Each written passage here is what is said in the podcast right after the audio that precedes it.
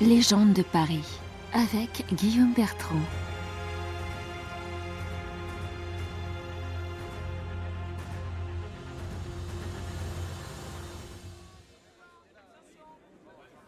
À la Renaissance, Catherine de Médicis souhaite se faire bâtir un nouveau palais, qui terminera celui du Louvre. Pour ce faire, elle fait déloger les occupants d'un terrain de fabrique de tuiles, les futures Tuileries. L'endroit était peuplé essentiellement d'artisans ou de garçons de boucherie qu'elle exproprie.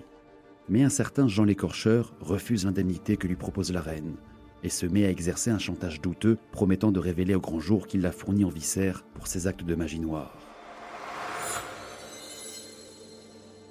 Mauvaise idée. Catherine se charge alors de le faire exécuter par son homme de main, le chevalier de Neuville. Blessé à mort, dans son agonie, Jean l'écorcheur adresse cette menace à son assassin. Soyez maudit, toi et tes maîtres, je reviendrai. Sur le chemin retour, satisfait de son forfait, Neuville sent qu'il est suivi.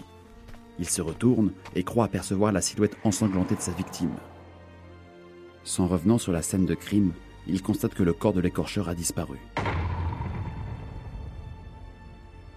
Neuville en informe immédiatement la reine, qui ricane, et lui conseille un peu de repos. Pourtant, des années plus tard, Catherine de Médicis se mettra à pâlir quand son astrologue Cosimo de Ruggieri lui annonce qu'un fantôme vient le visiter en rêve.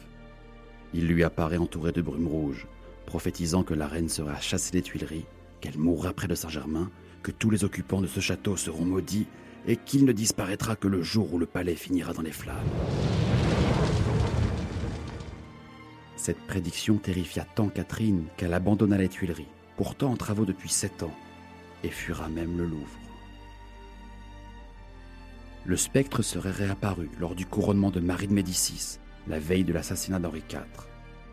Le fantôme fait à nouveau parler de lui sous le règne de Louis XIV, lors de la Fronde, et à la veille de la mort de Mazarin.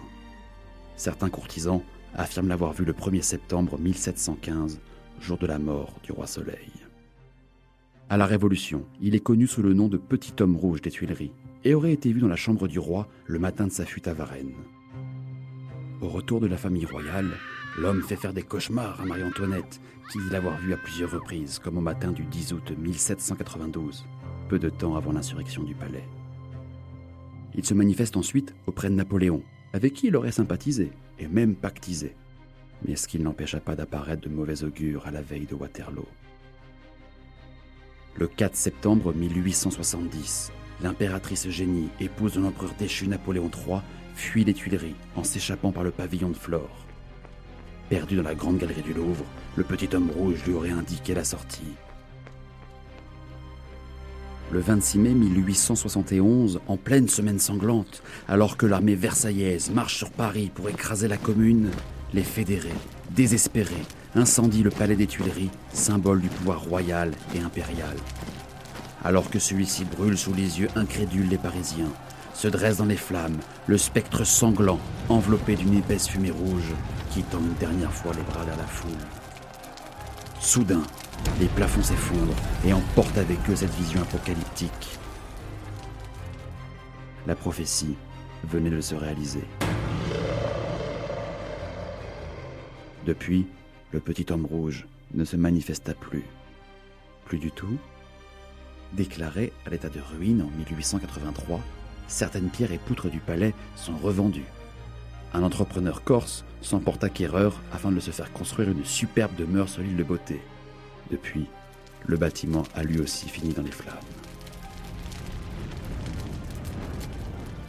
Découvrez toutes les légendes de Paris par Guillaume Bertrand aux éditions Webedia Books et écoutez les épisodes du podcast sur toutes les plateformes.